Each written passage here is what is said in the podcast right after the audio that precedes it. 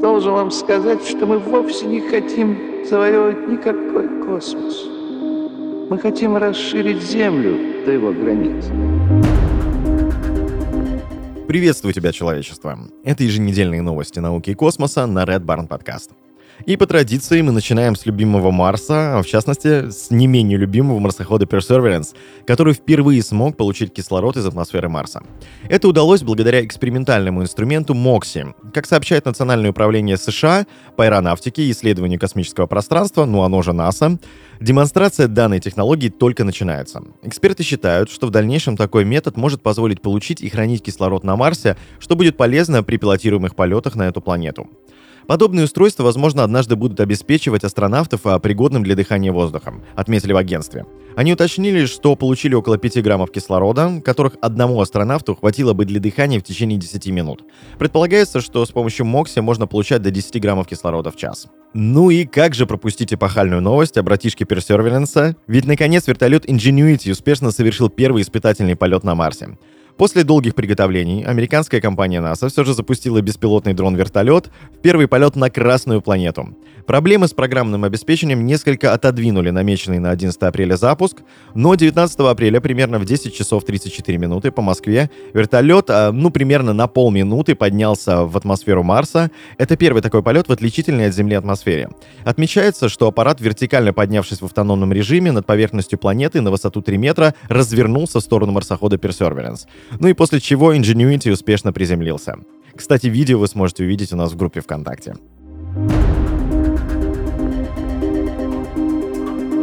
Дальше новость крайне важная для российской космонавтики. Россия в 2025 году выйдет из проекта Международной космической станции и приступит к созданию новой национальной орбитальной станции.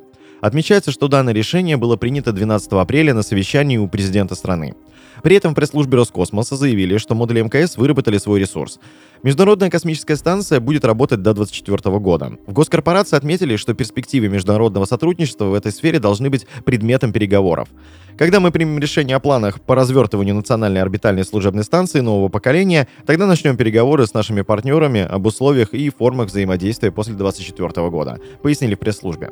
Ранее в Роскосмосе предложили отказаться от Международной космической станции из-за дороговизны. В госкорпорации посчитали, что после 2025 года начнется лавинообразный выход из строя системы МКС, в результате чего дальнейшее поддержание станции обойдется в 10-15 миллиардов рублей. МКС эксплуатируется с конца 1998 года, и срок эксплуатации станции истекает в 2024 году, однако рассматривается и продление срока работы до 30 года.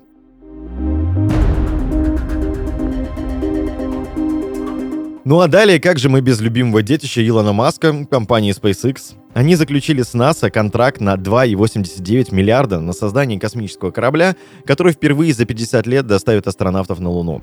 Космическое агентство возлагает на SpaceX большую ответственность за свою программу полетов человека в космос, известную как Артемис. В то же время это удар по Blue Origin, основанной Джеффом Безосом, которая предлагала спроектировать и создать аппарат для посадки на Луну совместно с такими корпоративными гигантами, как Northrop Grumman и Lockheed Martin. SpaceX предложила использовать космический корабль, который компания уже разрабатывает в Южном Техасе. Ну и, конечно же, это космический аппарат под названием Starship, который, как известно, является частью личного проекта Илона Маска по высадке людей на Марс. Все испытательные полеты ранних прототипов Starship до сих пор заканчивались взрывами, но компания быстро создает новые испытательные аппараты. В НАСА сообщили, что SpaceX должна будет провести демонстрационную миссию без экипажа по посадке Starship на Луну, прежде чем астронавты полетят на его борту. Космическое агентство подтвердило, что цена была основным фактором а при принятии решения о продолжении работы с одним подрядчиком. Ну и все-таки это прекрасный повод испытать Starship в деле.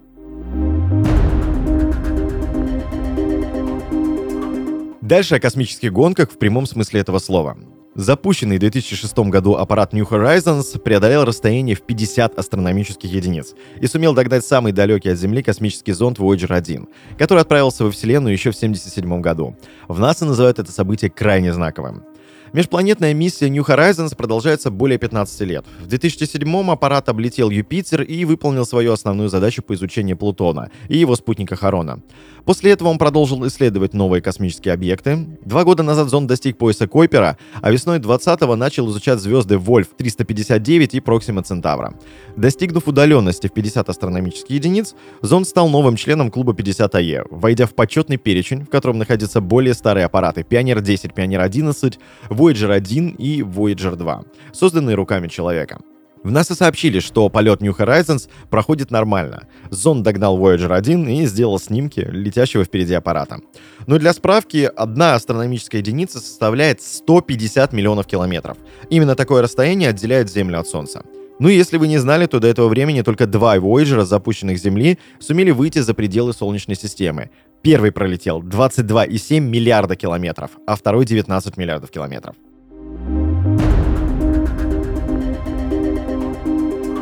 Теперь о новой загадочной планете. Большой телескоп ULT Европейской Южной обсерватории в Чили зафиксировал свет от гигантской планеты там, где ее просто не может быть. Теперь о новой загадочной планете. Большой телескоп ULT Европейской Южной обсерватории в Чили зафиксировал свет от гигантской планеты там, где ее просто не может быть. Как сообщает Today News UFA, данный газовый гигант располагался на огромном расстоянии от материнской звезды. Астрономы, которые проводили данное исследование, утверждают, что в настоящее время ни одна из существующих моделей образования экзопланет не может объяснить местоположение данной планеты. Эксперты рассказали, что планета USES 2B находится в 360 световых лет от нашей планеты. Кроме того, она оказалась целых 6 раз тяжелее Юпитера, то есть она тяжелее самой большой планеты Солнечной системы. Газовый гигант располагается от своей звезды на расстоянии в 110 раз больше, чем Земля от Солнца. Газовые гиганты и звезду специалисты зафиксировали в рамках обзора экзопланет у молодых звезд. Подобное оказалось возможным только благодаря адаптивной оптике сфер телескопа VLT-S. Данный телескоп блокирует слишком яркий свет, и все это позволяет замечать не очень насыщенное свечение планеты. Дальше о космонавтах, ну а точнее о женщинах-космонавтах. Единственная женщина в российском отряде космонавтов Анна Кикина в 2022 году полетит на МКС. Соответствующее решение уже принято. Генеральный директор Роскосмоса Дмитрий Рогозин поручил Центру подготовки космонавтов внести Анну Кикину в один из ближайших экипажей кораблей «Союз» для полета на МКС в 2022 году. В скором времени будет принято решение, и в весенний или осенний экипаж следующего года она будет включена. Он добавил, что в скором времени к Кикиной в отряд космонавта присоединится еще несколько женщин. Это участницы, приславшие свои заявки для съемок первого в космосе художественного фильма «Вызов». Анкеты девушек с инженерным образованием будут дополнительно рассмотрены комиссией, несколько кандидатур будут отобраны для профессиональной работы в отряде космонавтов.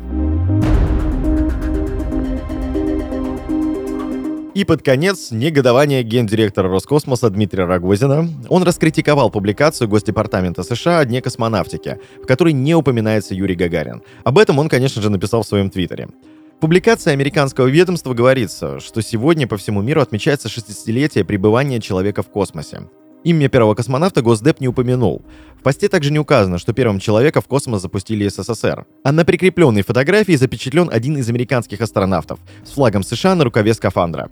«Засранцы! Сверхдержавы так себя не ведут», — написал Рогозин. Для справки, как вы и сами, безусловно, знаете, 12 апреля в мире отмечают Международный день полета человека в космос.